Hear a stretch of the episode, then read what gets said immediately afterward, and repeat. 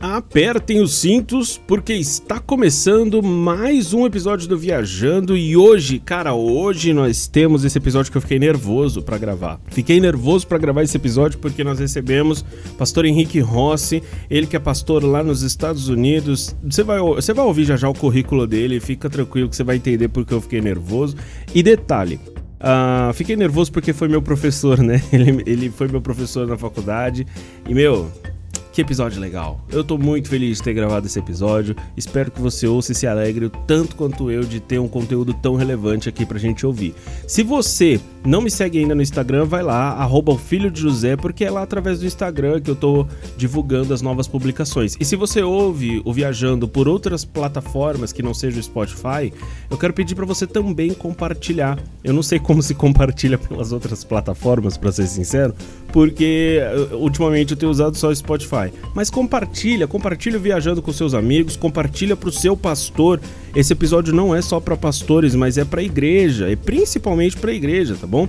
Então, compartilha, compartilha no grupo da sua igreja, compartilha pro seu amigo que é pastor e meu, Deus abençoe. Deus abençoe e ouça com com a mesma alegria com que eu gravei esse episódio, viu?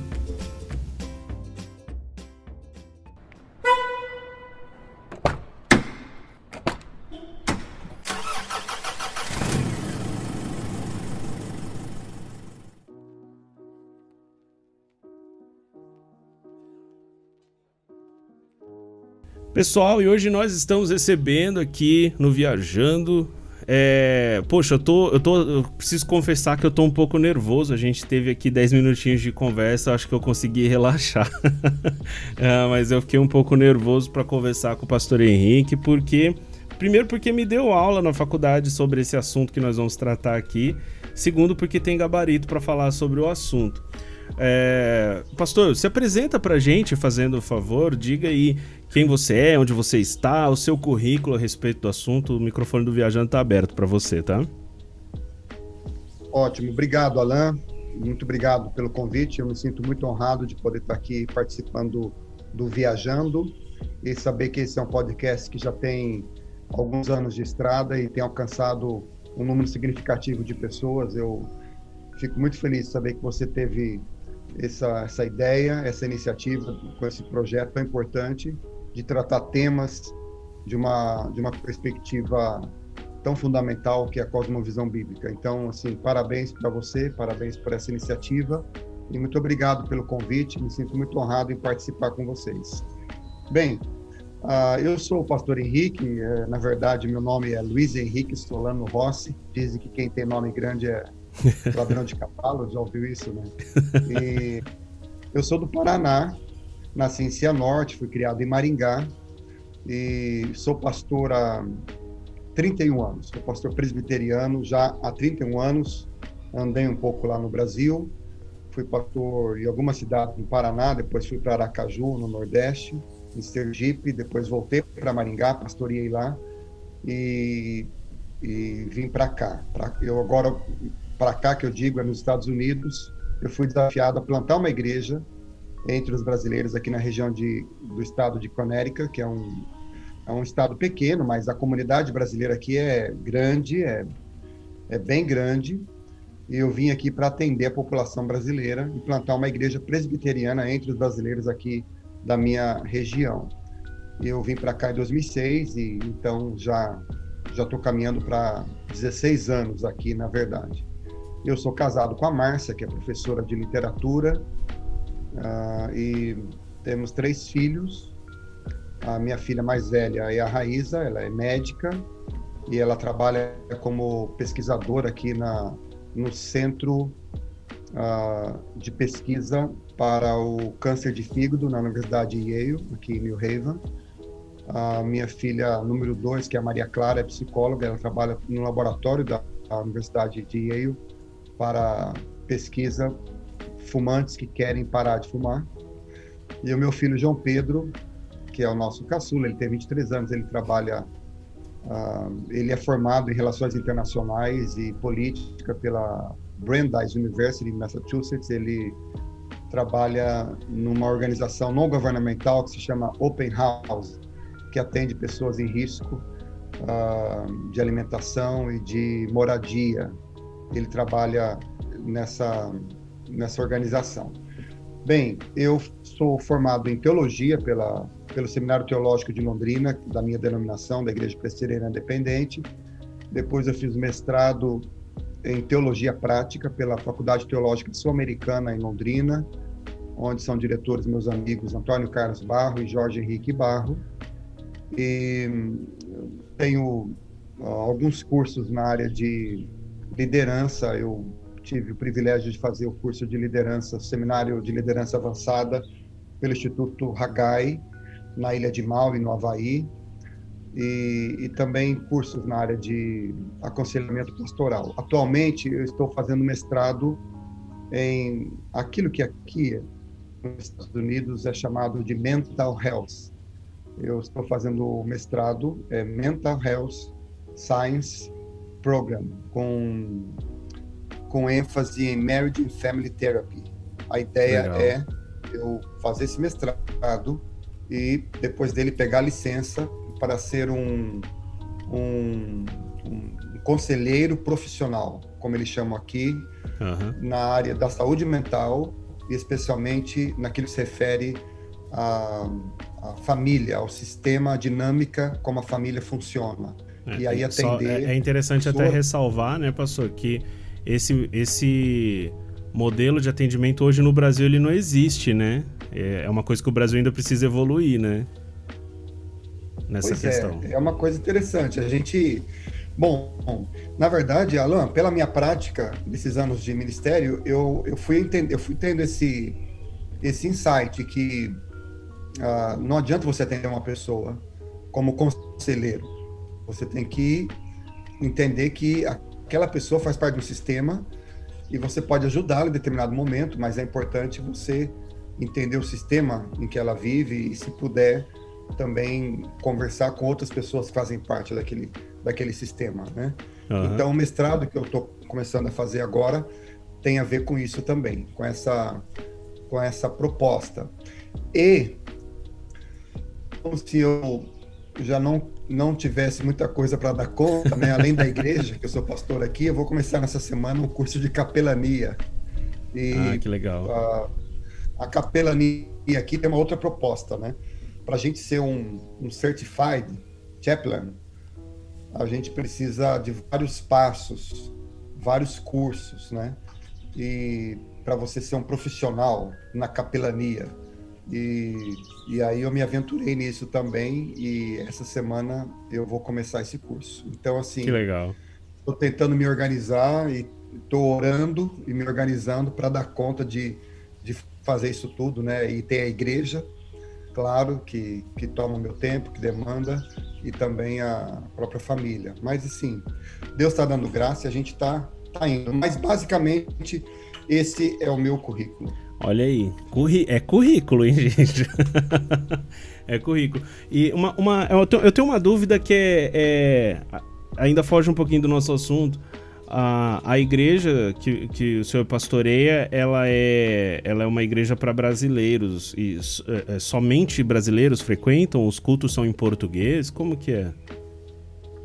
É, veja só, a comunidade brasileira aqui, como eu disse, é grande. Então, a, a ênfase, o alvo, público-alvo nosso é o público brasileiro. Uhum. E, eventualmente, nós temos alguma pessoa de uma outra nacionalidade, mas basicamente são brasileiros. Às vezes nós recebemos um americano ou outro. E como nós estamos plantando a igreja, a gente ainda está criando um sistema uh, de, de tradução para uhum. quando a gente tiver algum algum visitante que não fala português, ou pode ser americano, ou pode ser alguém que, que, uh, que fala espanhol. Nós temos um público aqui hispano, como a gente chama, muito grande também. Então, uhum. de fato, a gente precisa se preparar. Mas o público-alvo da nossa, da nossa proposta, é, por enquanto, é o público brasileiro. Agora, Legal. tem uma outra questão, Alan, que é, é um desafio muito grande que a gente tem aqui, que é com a segunda geração dos brasileiros, porque os filhos dos brasileiros da igreja preferem falar português, porque eles nasceram, aliás, inglês, porque eles nasceram aqui. Então, esse é um grande desafio, porque eles falam muito bem o inglês, naturalmente, porque nasceram aqui com a fluência da língua. Sim. E eles têm muita dificuldade com o português. Então, Verdade, é, gente... uma, é uma dificuldade que não, faz, eu não fazia ideia que, que seria um problema de igreja local aí, né? Olha, pensa no problema, lá. Verdade. É um grande problema, porque eu vou conversar com as crianças da igreja e eles falam português assim como a gente falava inglês quando chegou aqui, né? Sabe aquele negócio assim, mim querer fazer parte e tal. É, eles falam assim comigo, né? Uhum. E é uma, é uma alegria. Então, assim, a gente, a gente conversa com os pais no sentido de dizer para os pais, por favor, falem português com seus filhos. Eles precisam saber, porque eles não têm essa consciência hoje, mas amanhã, quando eles estiverem na universidade, no mercado de trabalho, o fato deles terem duas línguas vai colocá-los lá na frente. Sim. Então, é, é, fundamental que eles, que eles falem duas línguas e falem bem. E esse é o grande desafio. Agora, eu já estou entendendo como pastor que essas crianças da minha comunidade, essa molecada que tem 10, 12 anos, uhum. quando tiver 18 anos, eles vão preferir culto em inglês. Eles vão preferir ou pelo menos nos grupos pequenos, eles vão falar inglês, porque entre eles eles já falam, eles uhum. não falam português. Então, esse é um, essa é uma, é, um, é uma pedra assim que a gente tem no sapato uhum. e a gente está tentando é, resolver, né? Olha aí, interessante, interessante. Mas vamos lá, o pastor, eu, eu, eu te chamei aqui porque uh, eu tive oportunidade de ter umas aulas com, com você sobre aconselhamento pastoral na faculdade. E eu achei muito legal uh, quando, quando o senhor falou das, das perspectivas a respeito do tratamento, ou até que ponto é a igreja que trata, até que ponto isso passa a ser passa a precisar ser um acompanhamento profissional.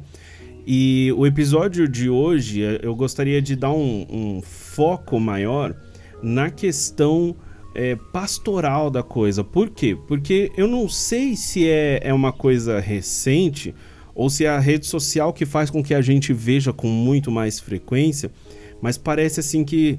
Uh, uh, e, e, aí, e aí, o senhor que tem muito mais tempo de ministério, de caminhada do que eu, poderia de repente falar com mais propriedade, mas a, a questão de, de pastores com transtornos mentais, isso é, é novo? Ou, ou sempre houve e agora que meio que está chegando a informação para todo mundo? Porque a, a, impressão que dá é que a gente nunca ouvi, ouviu falar tanto de pastores que cometeram suicídio. Parece que toda semana tem uma notícia de algum pastor ao redor do mundo que, que, que ou cometeu suicídio ou ou tentou, né?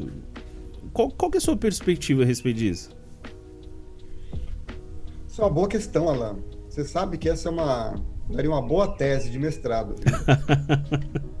Mas olha, vamos por partes assim. É, há um aspecto que antigamente, vamos falar aqui de algumas décadas atrás, eu diria assim, Alan, não muito longe dos nossos dias. E vamos dizer que há quatro décadas atrás, é, os pastores mantinham uma determinada imagem em relação ao seu rebanho, Sim. em relação ao público, em relação à sociedade. Então, não se havia ou não havia nenhuma possibilidade, de um modo geral, dos pastores abrirem as suas fraquezas. Sim. Então, eu diria assim, em primeiro lugar, as fraquezas sempre existiram. Se a gente vai chamar os transtornos de fraqueza aqui, mas Sim. eu quero dizer assim, as crises pastorais sempre existiram, na minha forma de entender. Mas o que havia era aquela ideia de que o, os pastores como homens de Deus, não poderiam uh, demonstrar suas fraquezas. Uhum. Por exemplo, vou, vou dar um exemplo assim muito, muito claro, muito simples. Eu me lembro que uma vez eu ainda tinha assim talvez uns uh, uns seis anos de ministério uhum. e eu fui pregar na igreja, mas assim eu não estava naquele nos melhores dias. Eu estava, como Paulo fala, nos dias maus. Sim. E, mas eu tinha que pregar. Eu, eu era o pastor da igreja e, e, não tinha como eu não pregar naquele dia. E não, também não. Eu achava que ia ser meio difícil chegar para a igreja e dizer, irmãos, eu não estou bem hoje, eu não vou pregar. Então vocês dão um jeito aqui. Mas aí o que, que eu fiz? Eu uh, teve o culto estava acontecendo, teve louvor e eu disse, irmãos, é o seguinte, eu vou pregar, mas eu queria dizer para vocês que eu não estou bem hoje. Estou sobrecarregado, estou um pouco, estou uh, um pouco triste e eu gostaria de saber se alguém aqui pode orar por mim. E ficou aquele silêncio na igreja.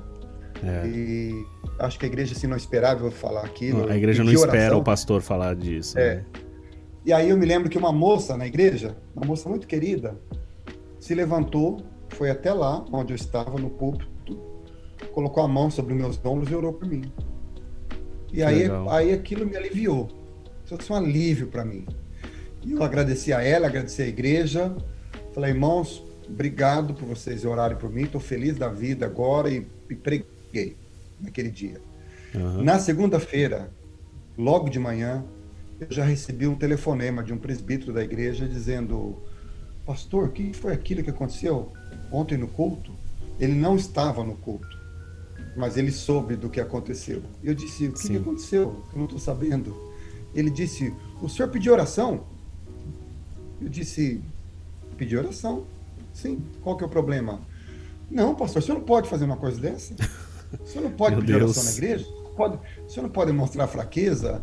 Eu disse, querido, eu não estava demonstrando fraqueza, eu estava dizendo que eu sou momento da minha vida que eu não estava bem naquele dia. Uhum. É claro, eu não vou ficar chegando no, no, no microfone da igreja e, e, e, derramar as minhas dores ali o tempo todo, mas em um momento Sim. ou outro isso é necessário, a igreja precisa saber disso. Né?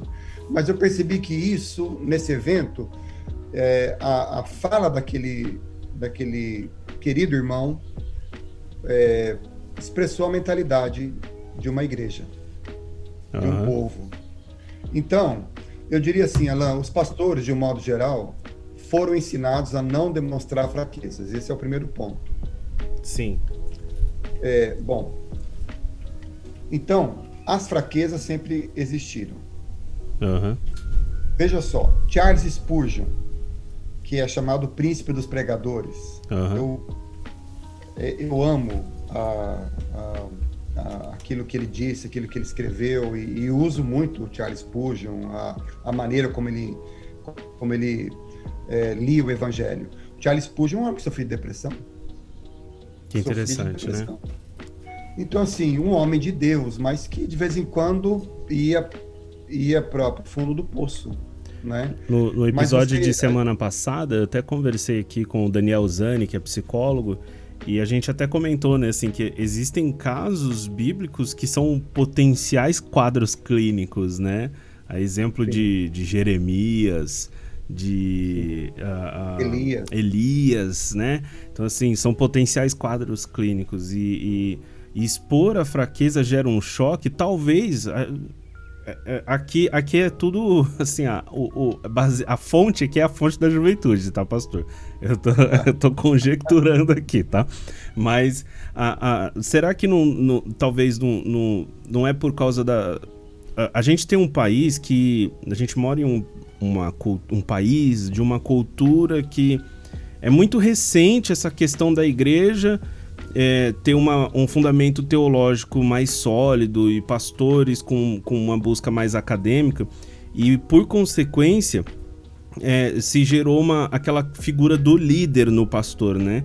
O líder, assim, o líder que é, é 100% o modelo a ser seguido. Então ele expor a fraqueza é, é um choque, né? É uma coisa assim que meu Deus, como assim? Ele não é mais um líder a ser seguido porque ele expôs é. uma fraqueza, né? Como se tivesse aberto um, um, um, um, problema gigante, muito maior do que aí, na verdade, o problema é o fato do pastor reprimir para si mesmo aquilo, não sentir essa confiança de que ele pode se abrir emocionalmente com a igreja, né? Então é. não sei se tem a ver com isso, por causa dessa cultura do líder a ser seguido, né?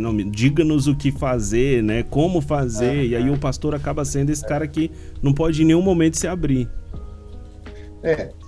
é, é uma, uma boa observação, Alain, porque, veja só, é, essa questão do, do pastor não abrir as suas lutas, as suas dificuldades, tem a ver exatamente com isso que você falou. É, o pastor é eleito um mito.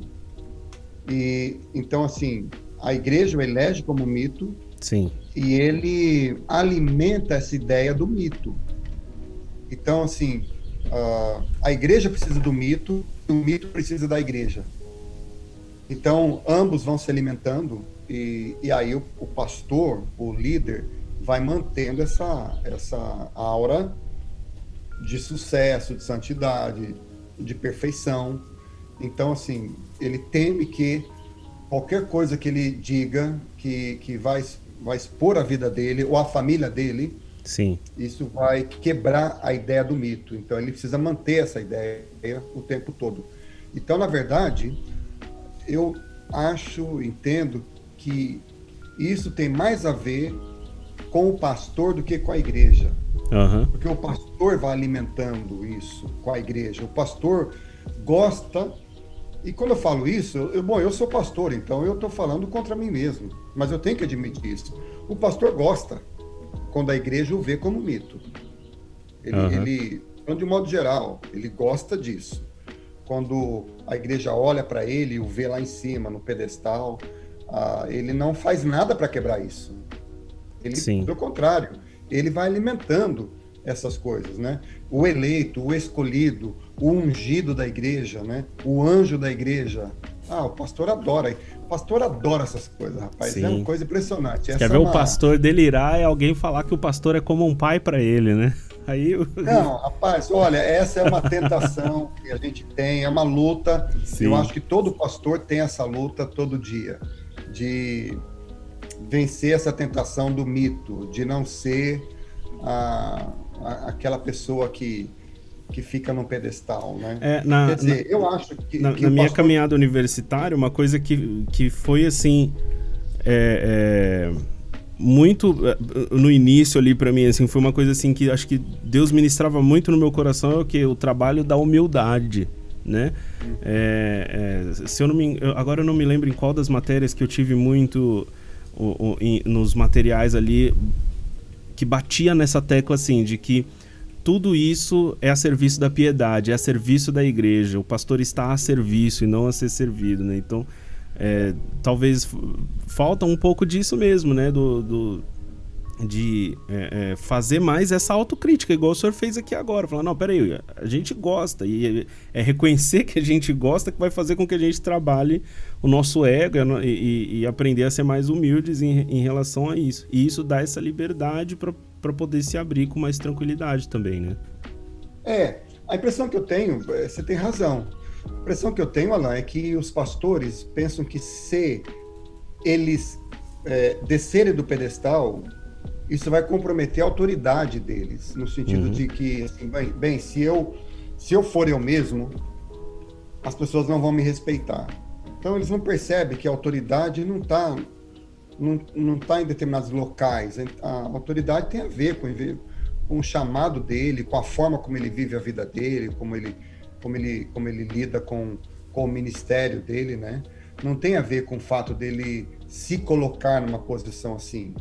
Porque é claro, existe uma linha tênue, né, em que é, as pessoas podem confundir as coisas. Mas olha, na minha experiência, Alan, desses anos, o que eu percebo é que, conquanto as pessoas é, se sintam próximas a mim, vamos dizer assim, no dia a dia, quando eu converso com elas, por exemplo, na nossa igreja, é, é, comum isso aqui nas igrejas brasileiras dos Estados Unidos. Quando termina o culto, a gente tem aquilo que a gente chama de fellowship. Tem um café, tem um Legal. biscoito para comer. O pessoal fica ali, né? Bate papo, uma hora depois do culto, a turma tá ali, porque é correria aqui, o pessoal não se encontra durante a semana. Então, eles têm o, fellowship ali. E nessa hora, eu vou, eu vou, sento com um, sento com outro, bato papo, e as pessoas conversam comigo ali, dá risada, a gente brinca, às vezes eles brincam comigo, é, faz uma piada, tal. Então, assim, com quanto eles têm essa liberdade, eu percebo que não há em nenhum momento nenhuma forma de desrespeito, sabe? Legal. Pelo contrário, é, isso não compromete em nada a minha autoridade. Então, às vezes o pastor tem, claro, eu preciso entender que existe uma linha tênue nisso. Sim, sim. Mas de um modo geral, parece que os pastores têm medo assim de perder a autoridade, né? Se eu tirar a gravata aqui, todo mundo me respeita mais, né? Eles acham que é assim, né? Sim. Agora, Alan, eu posso voltar um pouquinho na tua pergunta inicial, quando você fala da por que que hoje parece que os transtornos estão mais é, mais visíveis? Você fez essa, sim, você fez sim. essa colocação, né? Uhum. É, com quanto que eu pense que uh, já antigamente já havia as crises, já havia as dores pastorais, mas os pastores não abriam. Eu penso que hoje além dos pastores terem essa abertura, eu vejo que hoje o peso é maior. Uhum. A cobrança é maior, sabe? Pro, pro pastor ter sucesso, é, ah. pro pastor conseguir manter a estrutura da igreja. As cobranças sobre o pastor hoje são muito maiores, no sentido de que uh, ele precisa uh, ser um sujeito antenado com esse mundo, né? Então, assim, ele tem que ele tem que dar conta de todas as informações que ele recebe. O número de informações hoje é muito grande. Ele tem que dar conta de, de, de, absorver, sabe? Todas as informações, fazer a leitura de tudo e, e, e traduzir isso em, em, em, em, palavras, em ministérios, em propostas, né? Sim. Então, eu vejo que hoje isso é muito forte e uh, cada vez mais. Então, eu penso que a tendência hoje é, é que esses transtornos e que essas uh, a tradução disso em tentativa de suicídio, tudo é muito maior. A tendência, a tendência é que isso aumente hoje. Sim. Eu estou percebendo que isso vai ser cada vez maior nesse mundo, não é? E Há como... uma série de, de, de razões para isso que a gente pode conversar aqui, inclusive.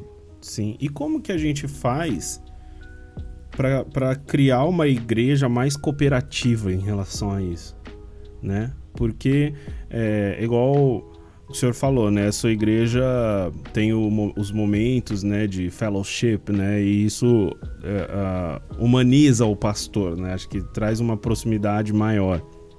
Só que assim, a gente vive no, no, em um momento onde é muito fácil saber como a outra igreja está se, é, sendo bem sucedida, né? E aí, aí já fica aquela coisa assim, poxa, esse pastor, ele não se comporta igual o pastor da igreja, da, da igreja, da mega igreja, né? É, de repente, a, a, a, saída seria mudar a mentalidade da igreja para facilitar o trabalho para o pastor também? Ou, ou seria só um trabalho pastoral mesmo? Mas eu, eu acho assim que existe essa coisa assim, precisamos, a gente precisa colocar o pé da igreja no chão de novo.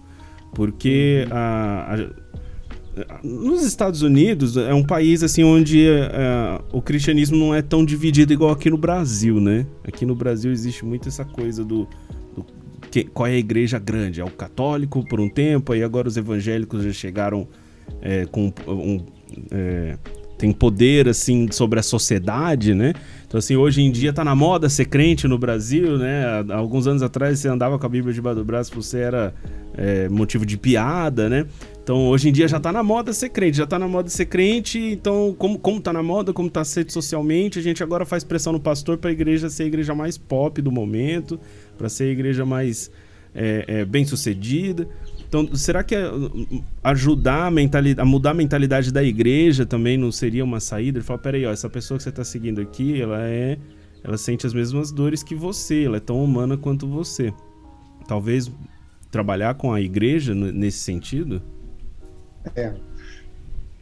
Esse é um caminho. Esse é um caminho, Alan, porque ah, nesses dias de muita, é, nesses tempos que a gente está vivendo, assim, de muita tecnologia e muita virtualidade, né? Muito mundo virtual e nessa sociedade que hoje é chamada de pós-moderna, essa uhum. sociedade líquida, e que os relacionamentos são sempre muito vulneráveis, eu entendo que a igreja precisa ter uma proposta de ser uma comunidade Sim. de relacionamentos.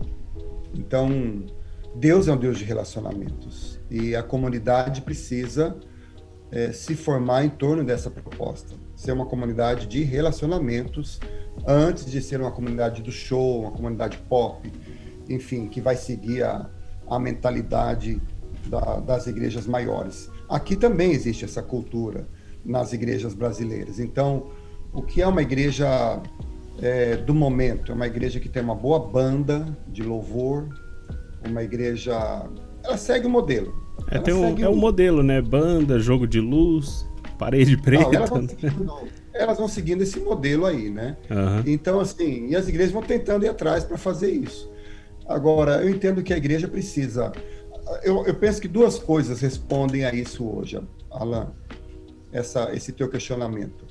Uma proposta de uma igreja que seja uma comunidade de relacionamentos e por isso mesmo é uma comunidade terapêutica, é uma comunidade do amor, do perdão, da graça, da convivência, da, do apoio mútuo e, e é uma comunidade do evangelho, uma comunidade que que no meio dessa pressão toda não abre mão de viver o evangelho e pregar o evangelho, ainda que isso vá custar o crescimento dela, por exemplo.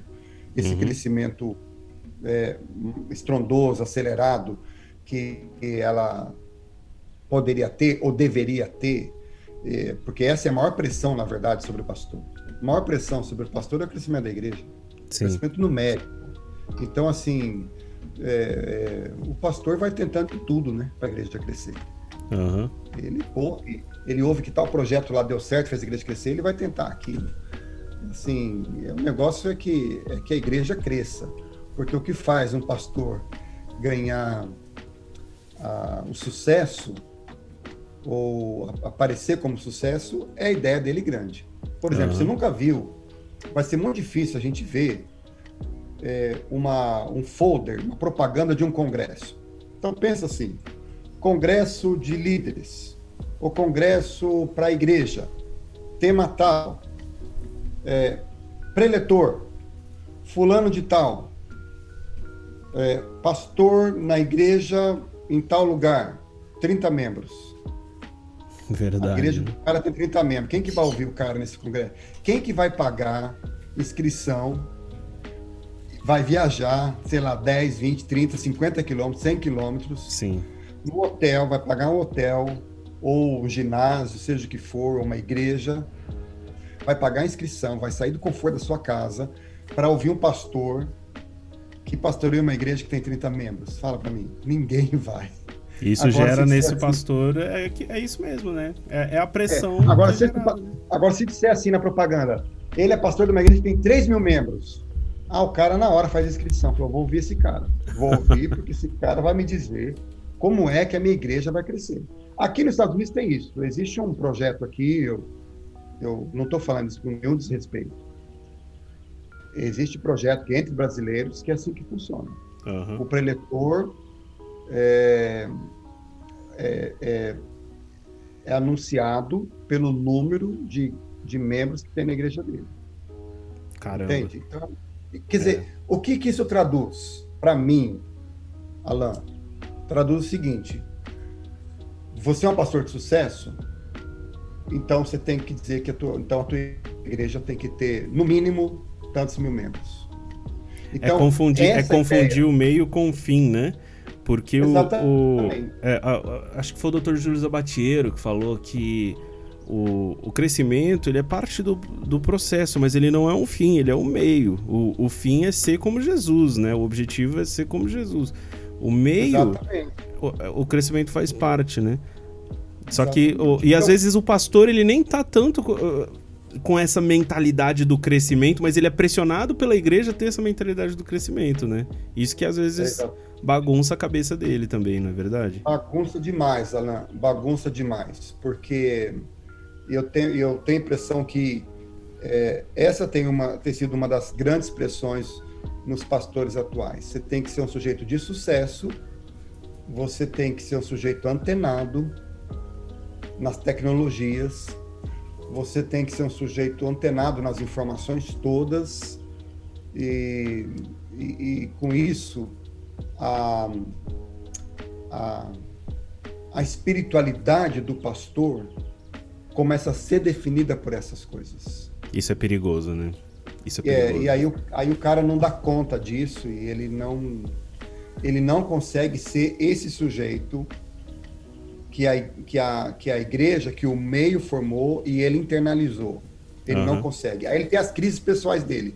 Ele tem as crises de pânico, de ansiedade, ele tem seus transtornos, ele tem as suas, suas, suas compulsões. É, é e aí ele consegue dar conta. Eu, eu ouvi muito a, a, a respeito. Uh, deixa eu me abrir um pouquinho aqui. E talvez isso eu não sei nem se vai pro episódio, tá? É, se você que tá ouvindo o, Viajando tem uma parte cortada aqui que eu vou tentar falar de um jeito que dê para entender.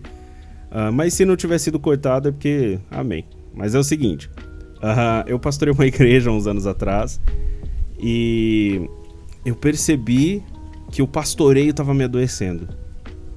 Que a, a igreja gerava em mim um adoecimento emocional por causa dessas pressões, né?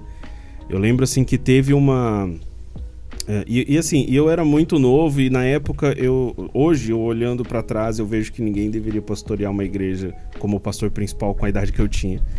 É, mas talvez seja só minha experiência, só um preconceito meu. Mas enfim, uh, eu tive esses problemas emocionais e é, e eu, eu, sentia que a igreja não se conectava ao meu problema, não, não entendiam a minha dor. Eu lembro que teve uma vez que eu pedi 15 dias. Eu falei, gente, é, eu preciso de 15 dias de férias para cuidar da minha saúde. Eu vou estar vindo aos cultos como qualquer um de vocês, mas outra, outro, um auxiliar tá, vai estar tá fazendo o, todo o trabalho pastoral e eu preciso cuidar da minha saúde. E não durou três dias, o pessoal não entendeu e que absurdo, porque o diabo não tira férias, sabe? Entrou, entrou aquela coisa assim como se eu tivesse abrindo mão do ministério ou, ou negligenciando a igreja. O, o que eu senti muito era isso, que o fato de eu pedir um tempo para cuidar da minha saúde mental era visto pelas pessoas como se eu estivesse negligenciando a igreja. Até que chegou uhum. um ponto que, que um, um, tempo depois, eu e minha mulher, a gente, depois de muito tempo orando a respeito, a gente decidiu que a gente iria é, é, fechar as portas desse ministério e nos, nos unirmos a outra igreja. Uhum. Entendeu? E fomos com todos os membros para essa outra igreja tal, e fomos para lá. Mas assim, eu senti que a igreja me adoeceu muito. E eu já ouvi muitas histórias a respeito disso. Que a pessoa até ela estar no ministério eh, eh, pastoral, ela estava com a saúde em dia. E que a, a, o pastoreio adoeceu a pessoa. Porque é um trabalho extremamente é, desgastante emocionalmente, né? O senhor que está no ministério há muito tempo, muito mais que eu, sabe exatamente do que eu estou falando. Porque o pastor, ele ele a, a, Bíblia fala pra gente chorar com quem chora e sorrir com quem, com, com quem sorri. Acho que ninguém, fa, ninguém chora com quem chora igual o pastor, né? É, é, acho que é quem mais é, absorve. A gente vira uma esponja de, de, toda essa carga emocional. Porque quando as pessoas querem sorrir, elas não procuram o pastor para sorrir junto com a mesma frequência.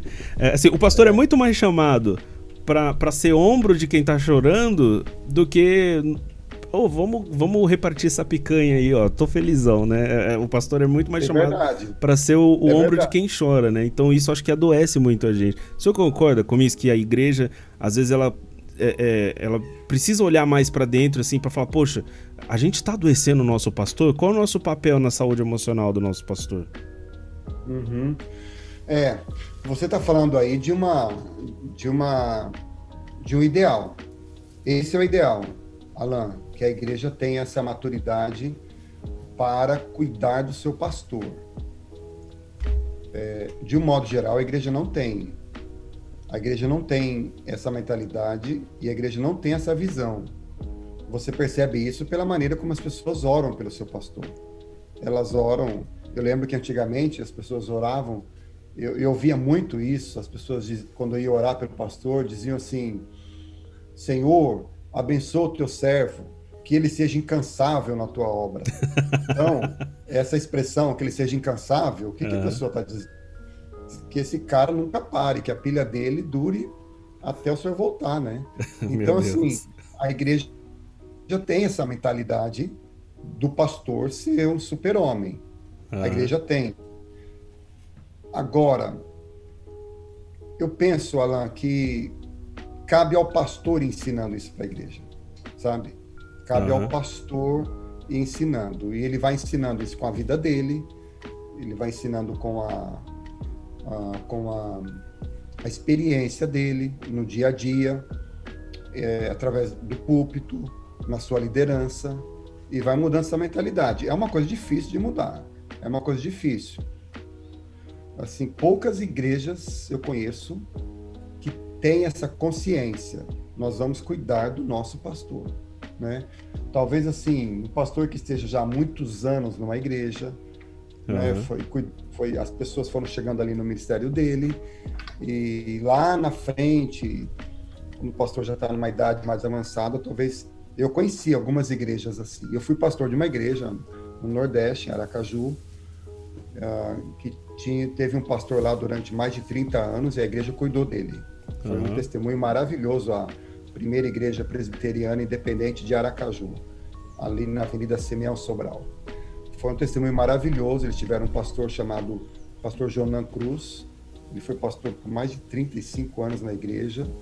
Depois que foi jubilado, continuou lá e a igreja cuidou dele até o final. Foi uma coisa maravilhosa. Mas que poucas lindo. igrejas têm essa essa mentalidade, né? Eu acho que isso é uma coisa que o próprio pastor tem que ensinar, tem que ensinar para a igreja, mas mas via de regra, meu amigo, a, as pessoas não não pensam assim, né? Elas não conseguem ver. Eu acho até que hoje, Alain, a, as pessoas têm é, pensado um pouco diferente. Elas, elas já têm começado a olhar para o pastor é, de uma forma diferente, né? Os Sim. próprios pastores já estão mais à vontade, é, é já têm uma linguagem diferente, já vão para o púlpito com outro espírito, não é mais aquela coisa distante, é, aquela ideia do... Muitos pastores hoje né, já abandonaram aquela ideia do terno, da gravata, que fica lá, né? Sim. longe das pessoas. Então, assim, isso vai também aproximando, vai mostrando que, que o, o pastor é uma pessoa, é, é, um, é um ser humano, né? E uma coisa que você falou aí que eu achei muito interessante, Alan, é que, bom, você é pastor, você sabe disso. É muito difícil a gente explicar para as pessoas o que é ser pastor. É muito difícil. Uhum. Explicar a carga emocional, a carga espiritual do que significa ser um pastor. As pessoas não entendem. Até tem uma, uma historiazinha que eu acho muito interessante, de vez em quando eu conto, que, que expressa bem aquilo que as pessoas pensam no ministério pastoral. Né? Eu tenho um amigo que me contava uma história que eu nunca mais esqueci, que é assim, Alan. Uma vez o pastor estava no escritório pastoral, lendo a Bíblia e orando. Uhum. Aí um membro da igreja passou e viu ele ali sentado, né, no escritório, e disse: E aí, pastor, tá de folga? aí, ele, aí o pastor disse: Não, estou trabalhando. Ah, ok. Aí no outro dia, no dia do descanso do pastor, no sábado, sei lá que dia, o pastor estava no descanso dele cuidando do jardim da casa dele. Sabe ali? Cortando uhum. a grama tal. Aqui tem um gramado em frente à minha casa, de vez em quando eu corto a grama aqui. Aí membro, esse mesmo membro passou ali na frente da casa do pastor e viu ele cortando a grama, suando tudo. Falou: E aí, pastor, tá trabalhando? Aí o pastor disse: Não, tô descansando. Porque é assim que funciona. Ah, Mas é. é. E é difícil explicar para as pessoas isso, né? Sim, é, sim. É assim, a carga emocional na vida do pastor é uma coisa muito complicada. Não dá para explicar isso. Então, assim, se o pastor diz, pessoal, eu vou tirar férias, tá? Ué, pastor, mas tirar férias? Como assim? Né? É, as pessoas não entendem. Sim. Vou, vou, vou, vou contar uma coisa para você, Alan.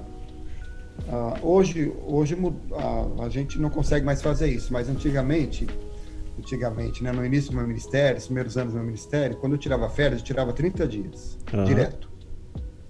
30 dias. Os 10 primeiros dias, pelo menos, eu precisava para me desligar da igreja. Então, os 10 primeiros dias de férias eu perdia. Era assim, só fazendo delegações. Tentando tirar as, sabe assim, as conexões que eu tinha. Sei. E tentar me, me uh, deixar minha cabeça livre para pensar, eu sou um ser humano, eu vou aproveitar minhas férias. Uhum. Então, assim, é difícil explicar isso para as pessoas, né? As pessoas não, não conseguem entender isso muito bem. Então, essa carga toda vem, mas isso tem a ver também com a própria mentalidade, como eu disse. O, o pastor alimenta a ideia do mito. Sim. Né? Mas, uhum. assim, Alain, o que eu quero dizer é: eu já tive muita experiência aqui na igreja em que eu abri para a igreja as minhas fraquezas. Sim. Né? Eu abri a igreja, eu abri para a igreja minhas fraquezas em vários momentos da minha vida aqui. Quando a minha filha mais velha ficou doente, eu abri para a igreja isso. Abri para a igreja, disse, irmãos, a minha filha ah, tem câncer. E aí? Eu vou cuidar dela. E a igreja toda se envolveu com isso. E é, é isso que a gente Foi, precisa, né? Gerar essa igreja. Foi um período muito difícil. E, uhum. e, e, aí a igreja se envolveu em oração, em cuidado, em hospital, em fazer plantão em hospital, né? E, enfim. Então, Alan, de modo geral, de um modo geral, acho que pela minha personalidade, pelo meu jeitão de ser, assim, é, eu sou um sujeito assim, muito relacional, muito dado. Sim. Muito. De, eu gosto muito de relacionamento, enfim. Uh, eu sempre fui muito. Eu sempre tentei, tentei ser muito eu com a igreja, sabe? Sem querer passar imagem, né? Sim. Então, assim, eu sempre procurei abrir para a igreja que eu sou, né? Uhum. Com muito cuidado, naturalmente, né? com muito cuidado. Uhum. Mas sempre procurei abrir para a igreja quem eu sou, para a igreja não ter surpresas comigo, né? Enfim. Sim. E, e eu acho isso que gerar, gerar essa igreja que, que abraça a família pastoral como é, parte do corpo, né? Porque tal, talvez seja esse o segredo, né? Entender que o pastor é parte do corpo, né? Ele não é um, um, um, um membro à parte, iluminado, com superpoderes, né? Ele é parte do corpo, né?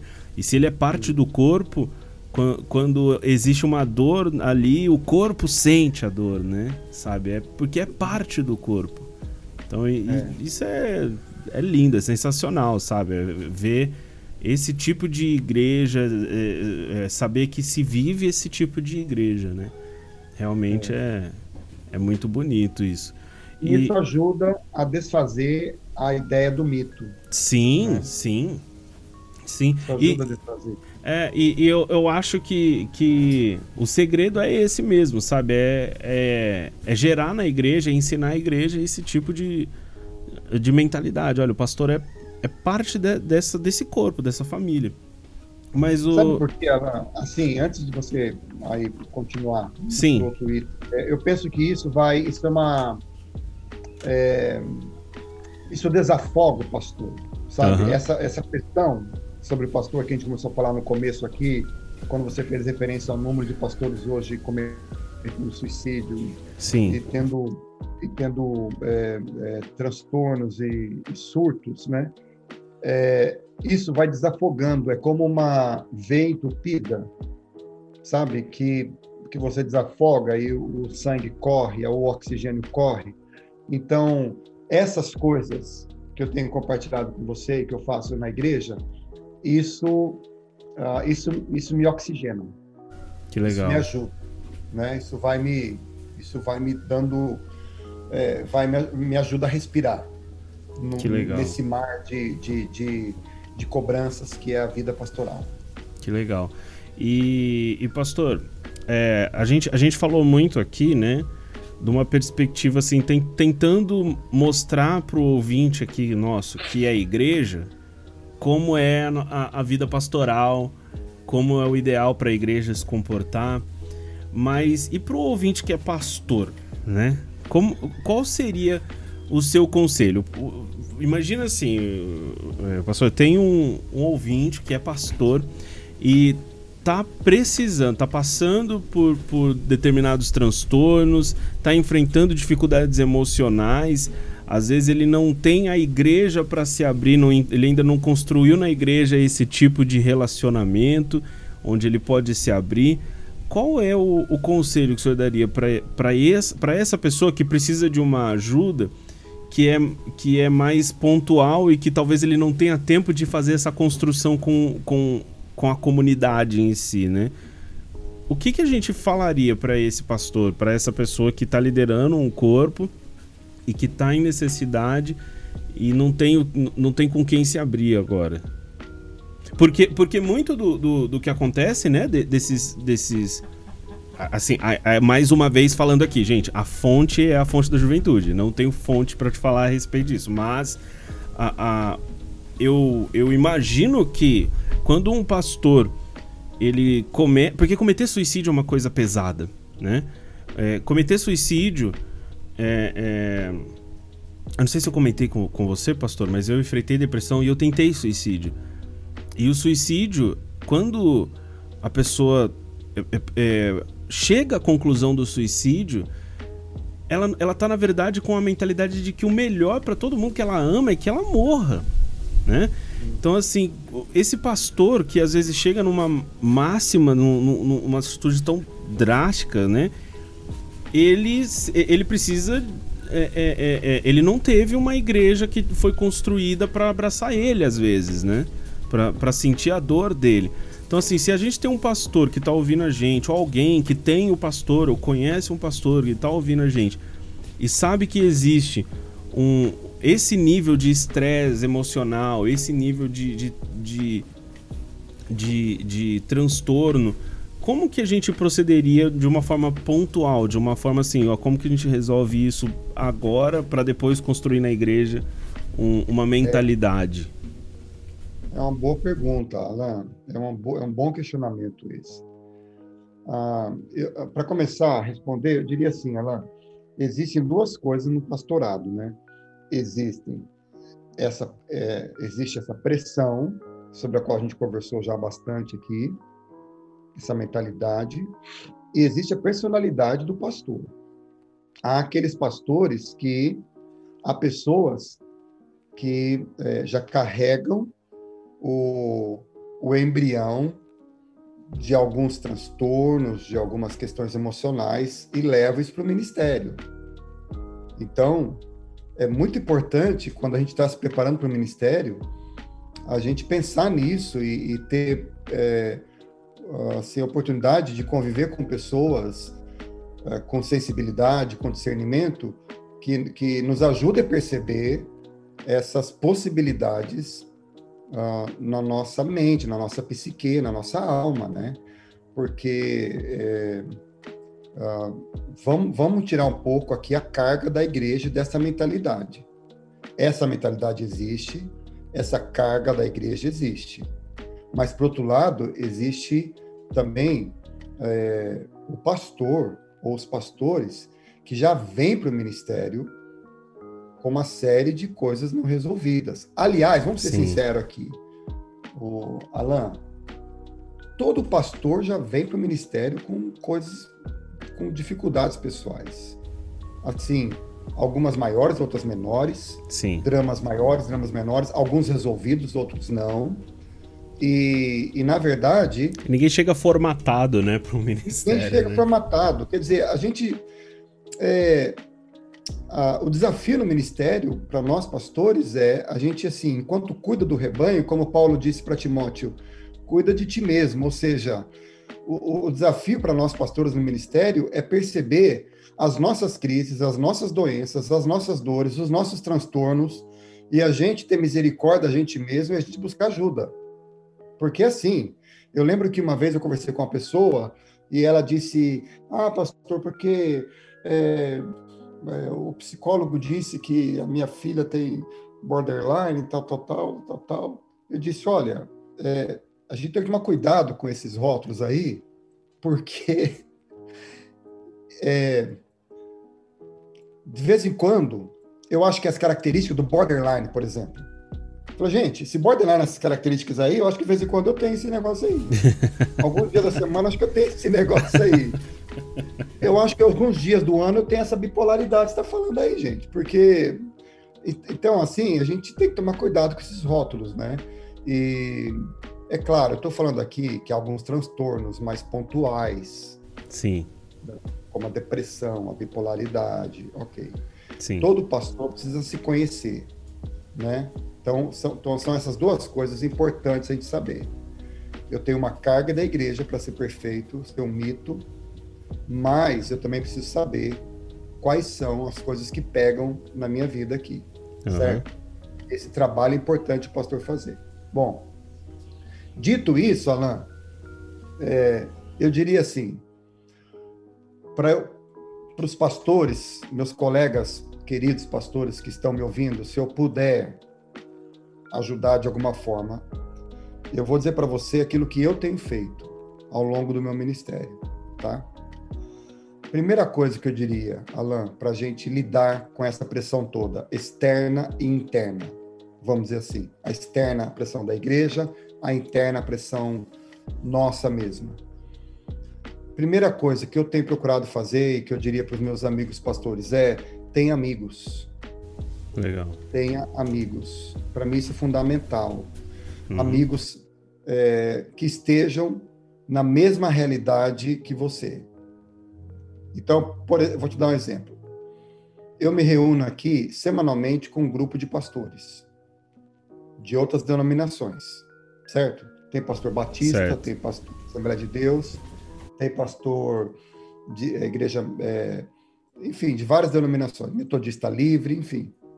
Bom, a gente se reúne virtualmente, como a gente está fazendo aqui, pelo Zoom, e de vez em quando, agora, como a gente já, a gente já pode se encontrar, a gente toma um café. Semana passada, tomamos um café juntos. Ah, qual que é a, a bênção desse encontro? A gente conversa de tudo, Alan, como pastores.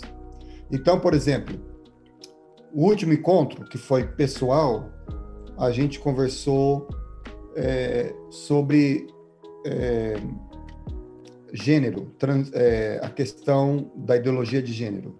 Certo. E havia psicólogos também junto, a gente conversou, nós ficamos ali quase três horas conversando sobre ministério pastoral e como responder a questão da homoafetividade, da questão da ideologia de gênero, conversamos ali. Uhum. É, na última reunião pelo Zoom, também trouxe esse assunto. Mas há reuniões que a gente faz, a gente, são duas horas de encontro, uma hora e meia, duas horas, Alan. Sim. Tem reunião que a gente conversa sobre futebol. que legal. Uma hora falando sobre futebol. Uhum. A outra uma hora falando sobre férias. Uhum. Falando sobre o lugar que a gente foi. A outra, a outro tempo falando sobre comida. A outro tempo é, falando sobre bobagem. É, é, brincando um com o outro. E, uhum. claro, quando eu falo falando bobagem, eu estou falando assim, coisa saudável. Então, por exemplo, de modo que há momentos que se um membro da igreja participasse do nosso encontro, eles talvez ficassem escandalizados. Sim, é pouquinho. Vocês falam essas coisas entre vocês? Vocês falam isso? Falamos. A gente fala, a gente fala bobagem, a gente brinca, a gente dá risada, a gente fala coisa que a gente pensa assim, meu Deus do céu, ainda bem que as nossas esposas não estão ouvindo essas coisas. Com todo, claro, a gente brinca assim, coisa saudável. Uhum. Mas isso, Alain, é saúde para mim. É saúde para os meus amigos pastores, porque eu sei que eles passam as mesmas lutas. E tem hora que a gente chora junto, tem hora que a gente pega, a gente sempre termina orando uns com os outros, pelos outros, pelas famílias. É, assim, ah, então, esses homens são homens de caminhada, sabe? Companheiros do reino. Que a gente, Legal. quando não está doente, a gente vai lá, ora e chora junto. Por exemplo, eu tenho um amigo nesse grupo, Alan, que ele é pastor de uma igreja que veio originalmente da Assembleia de Deus. Sim. Certo? Então, quando é, ele viaja, Henrique, você pode pregar para mim? Vou pregar para ele. Ele vem pregar na minha igreja, pregou agora que eu tirei férias. Chegou um dia, lá, esse pastor confia tanto em mim que ele tirou férias. Eu fiquei três domingos seguidos pregando na igreja dele. Ele foi Henrique, que legal. uma família que está com problema de saúde, com um filho tal. Eu quero que você vá visitá-lo na casa dele. Eu, eu fiquei tão, eu, eu, tão constrangido, que eu tomo tanto cuidado com isso, Alain, que o pastor me pediu para visitar a família, eu não fui, de constrangimento de entrar na casa de um membro da igreja, da outra igreja. Eu não fui. Eu conversei com ele na igreja, como é que está a situação lá do teu filho? É. Não, pastor, está resolvido, está mais tá melhor. Falei, ok, então eu não vou te visitar. Você está me falando como é que está aqui, eu vou orar por você, tal, tal, tal. Mas essa é a liberdade que a gente tem. Que legal. Então, primeira coisa que eu diria, tem amigos, pastores, gente que tem a mesma mentalidade, vive a mesma realidade que você. Isso é salvação para gente. Isso é cura para gente. Isso, isso é, é verdade, né? Assim, eu tenho. Na, na minha igreja eu sou pastor, pastor, auxiliar, né? E o pastor titular da igreja, o Leandro, uh, uma vez a gente estava brincando porque teve um, um, um evento da igreja, não lembro agora qual foi. E aí teve uma foto assim que tá eu, eu e ele conversando nessa foto e parece que nós estávamos tendo o debate teológico mais profundo do mundo e a gente estava falando da série de super-herói que tinha saído, sabe? Então é, é, é muito saudável pra gente, né? Ter esse tipo de relacionamento com gente que entende a dor do ministério e que entende a importância de buscar formas de se ter leveza com isso, né? De, de extravasar, de falar. É igual, igual o senhor falou, do futebol, do, de, de futilidades, né? É importante pra Exatamente. gente isso, né? É, é, essa é uma coisa que eu tenho feito e eu diria para meus colegas pastores: procure ter amigos com quem você pode dividir a carga e, e, e, e conviver. Almoçar Sim. junto, enfim, toma um café, né? É, um, eu, deixa eu falar uma coisa antes de passar para o próximo item aqui, uhum. para a próxima dica, vamos dizer assim.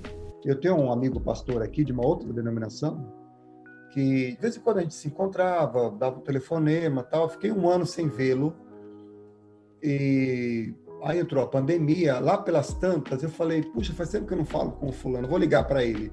Quando eu liguei para ele, ele estava numa depressão profunda. Profunda. Na cama. E sozinho. Meu Deus. E, e aí eu falei, cara, o que está acontecendo com você? Aí começamos a conversar e, enfim. E aí a, a gente começou a se encontrar e as coisas foram acontecendo, acontecendo e graças a Deus ele ele superou isso, está bem, voltou para o voltou para o ministério, está tá, tá feliz, enfim. É, mas os pastores vão ficando muito só. Os pastores são pessoas muito solitárias, né? E isso não é bom. A solidão não é uma boa companhia. Eu aprendi Verdade. isso desde cedo no ministério.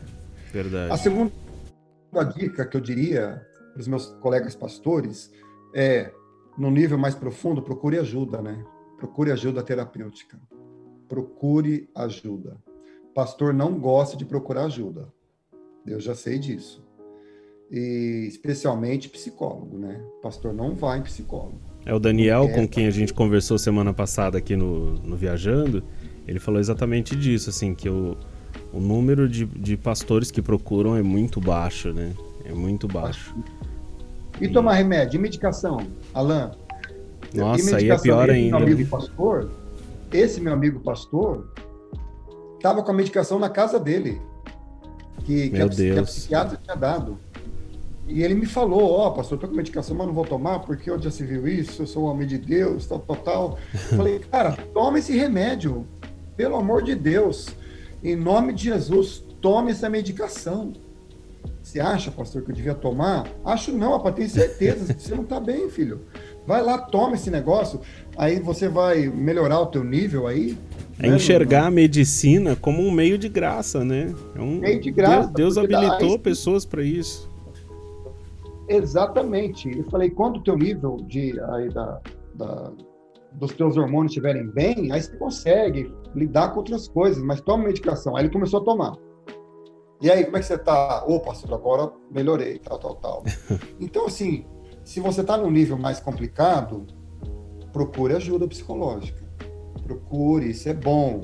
É, é, isso vai, isso é fundamental. E a terceira coisa que eu diria, eu sei que isso nem sempre é possível para todo mundo, Alan, mas assim, tire férias, né?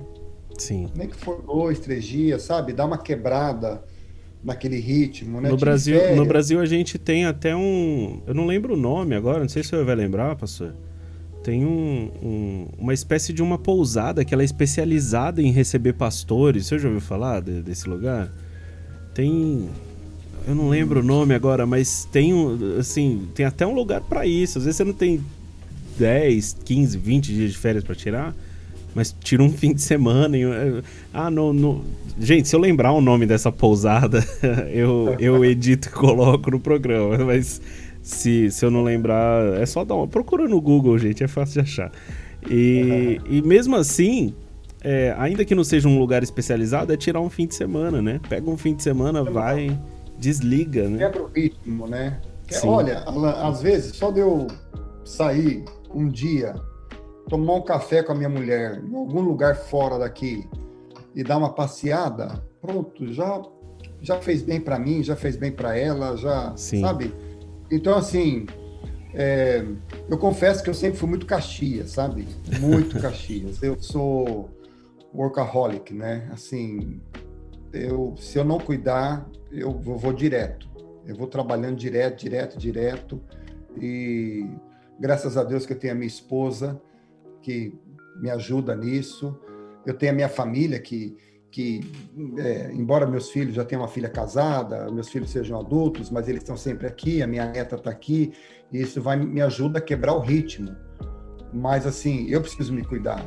Eu, Sim. Ó, e eu tenho aprendido isso, na verdade, né? De me cuidar, e dizer, ok, vamos, vamos quebrar isso aqui, vamos quebrar o ritmo. Isso é fundamental. A gente tirar férias é uma coisa fundamental. Então, eu tirei férias com a minha esposa agora, depois de muitos anos, a gente sempre tirava férias em família, uhum. filhos pequenos e tal, a gente conseguiu agora tirar férias. Meu Deus, viajou, eu não vejo a hora de chegar esse dia para mim, mas vai demorar. Tirar férias sem filhos. Olha, eu passei por isso, Alan, muitos anos. Os filhos pequenos, adolescentes, e, e é assim, né? E quando os filhos são adolescentes, a coisa fica um pouco mais difícil, porque Ai, depende do lugar que você escolhe para tirar férias, eles não querem, não gostam, ou se eles estão naquele lugar. E agora, pai, o que nós vamos fazer? Não, fica em casa, descansa um pouquinho, vê televisão. Não, eu quero sair, tal, tal, tal. Agora, eles são grandes, nós temos para ele, olha. Agora, até eles nos ajudam, né? Pai, é o que seguinte, legal. É, nós vamos dar um final de semana para você e para a mãe nós alugamos Airbnb, vocês vão para lá, beleza. Então, eu, já, eu, eu já estou na fase, os filhos nos ajudam nisso. Uhum. Agora, agora, em agosto, a gente tirou férias. Eu e minha esposa, a gente fez uma viagem, uma viagem dos sonhos, né, que a gente queria fazer há muito tempo. Só nós dois. Foi, foi maravilhoso. A gente viajou, conheceu lugares históricos lindos, só eu e ela. O pique era o mesmo, é, levantava na hora que a gente queria, dormia a hora que a gente queria, comia o que a gente queria, os horários que a gente, a gente fazia, foi maravilhoso. Então, tirar férias é uma coisa fundamental e a gente precisa fazer isso. Então, eu diria que essas três coisas. Com os amigos, Alain, a gente consegue ser a gente mesmo e isso oxigena a gente. Com um terapeuta, a gente consegue ajuda para entender e talvez medicação para superar aquele, aquele momento. E as férias, porque isso uh, ajuda a gente, dá tempo da gente se refazer, né? E, e a gente se recuperar. Então, são as três coisas que eu tenho procurado fazer ao longo da minha vida. E, e, se, eu, se eu puder fazer um adendo aqui, né? Mas aí entra acho que mais como dica do que como orientação, é buscar uma forma de se exercitar e que te dê prazer.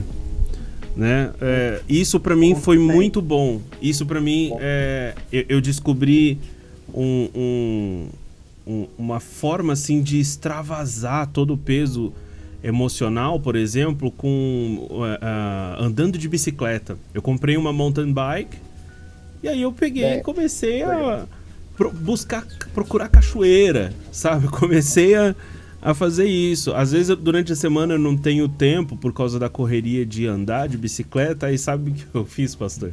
Eu coloquei um suporte de bicicleta no carro, né?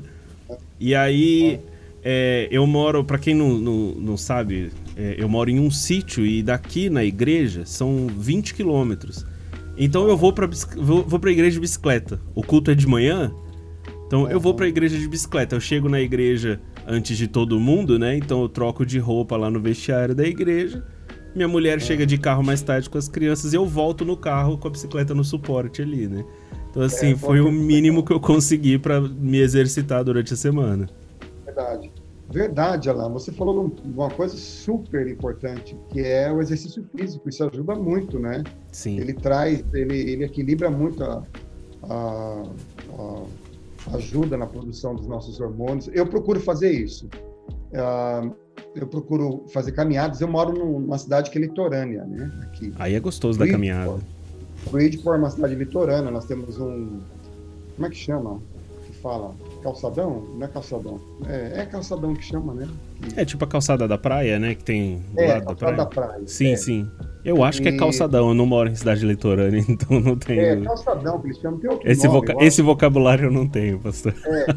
É, é enfim, mas o, o, tem outro nome, depois eu tento lembrar. Uhum. Mas a, a, a, praia aqui em Bridgeport é, é, tem um calçadão grande, então eu, eu vou com a minha esposa, a gente caminha lá uma hora. É o tempo uhum. de conversar, papo, aquele mar gostoso, aquele barulho do mar e tudo, né? E, e, e às vezes eu corro também. Quando eu estou sozinho, eu corro. E, e eu faço, eu tento fazer exercício aqui em casa todo dia. Assim também. Legal. Cinco minutos. Cinco uhum. minutos. Para mim, tá ok. Eu não vou para academia, então parei de jogar bola, joguei bola há muitos anos, mas há uns dois anos atrás eu parei, meus joelhos já não ajudam muito, mas enfim. Mas você falou a verdade, você tendo uma bicicleta aí onde você mora, deve ser maravilhoso para você pegar essa bicicleta Sim, aí, sim. E, e jogar, jogar bola também contra o pastor é injusto, né? Porque quem é que dá um carrinho no pastor? Tem que ser muito. Ah, tá, tem que tá ser enganado, frio e calculista para dar, um, pra, dar um carrinho no pastor. esse cara, esse, essa pessoa tá, tá morta por dentro.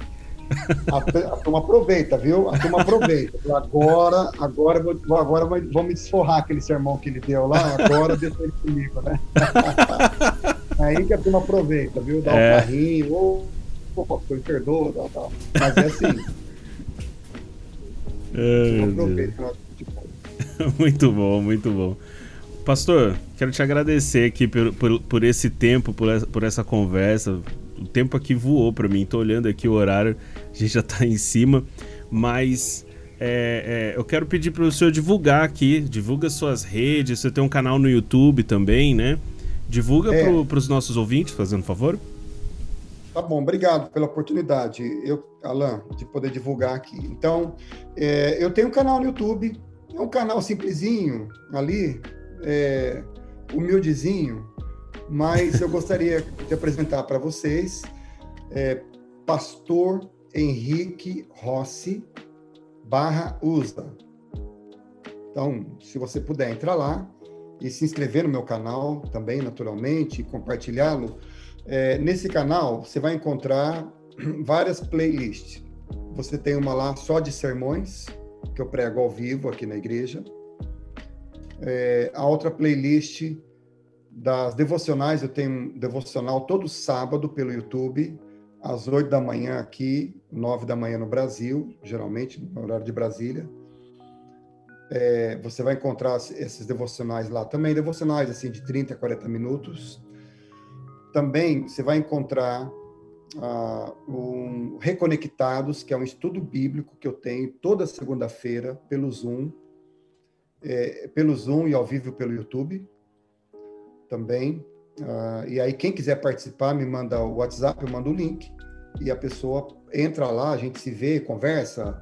É, é, se ela quiser fazer pergunta, comentário sobre o tema. Nós estamos legal. estudando agora o Sermão do Monte. Ah, legal, então, legal. é, toda segunda-feira, mas os estudos estão lá também no meu canal. E também a gente tem a live de encorajamento e oração toda quarta-feira. Mesmo horário, 8 da noite aqui, 9 da noite no Brasil. Então, tudo isso está lá no meu canal. E também tem uma série sobre discipulado, quatro, cinco episódios sobre discipulado. Enfim, há outras coisinhas que aparecem ali também. As então, lives de quarta-feira são no seu Instagram, é isso, pastor? Ah, tá. A live é pelo Insta e pelo Sim. Facebook. Meu Insta é o mesmo, Pastor Henrique Rossi usa. É a mesma coisa. Certo. Ah, e o meu Facebook também, né? A, live é pelos dois, depois eu coloco ela no YouTube também. Mas se puder entrar no meu, meu canal no YouTube, Pastor Henrique Rossi barra usa, ou no Insta também, vai lá para me seguir, Pastor Henrique Rossi usa. Certinho, é certinho. Pastor, quero te agradecer mais uma vez. Estou muito feliz de, ter, de, de, poder ter essa oportunidade de, de, de falar sobre esse assunto com você. Uh, é, uh, realmente, assim, é, é, foi muito edificante. Foi muito legal ter essa conversa, ter essa troca de ideia. Foi muito legal mesmo. Espero que também tenha sido bacana para você. Espero que também tenha sido legal poder participar aqui.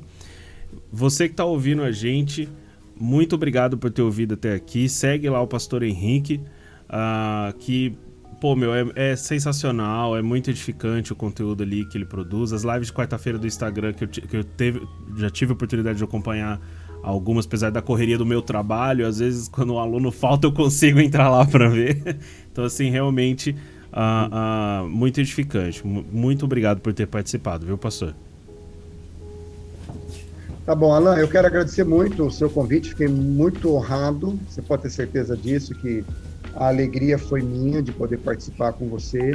Feliz de saber desse teu projeto tão, uh, tão assim, uma proposta tão boa, tão é, edificante e, e, desafiadora que é esse podcast Viajando. Eu espero que uh, Deus te abençoe nesse projeto e que você continue a, a desafiar, a ensinar, a, a, interagir com muita gente que vai ouvir você e que vai aprender com você, vai, vai ser enriquecida com a tua vida e com essa proposta do teu do teu podcast e também assim eu espero que Deus continue a abençoar você, a sua esposa, as suas filhas, que Deus abençoe Amém. essa filhinha que está vindo também, que Deus dê uma uma boa gravidez e uma boa hora para sua esposa. Amém. O ministério que você tem com a sua igreja, uma, o teu trabalho também aí como professor de inglês. Enfim, como pastor, eu espero que uh, Deus continue a te abençoar e, e, enfim, usar a tua vida como Ele tem usado aqui. Para mim foi uma alegria conhecer um, uma pessoa tão gente boa como você. O prazer é todo meu, pastor. O prazer é todo meu.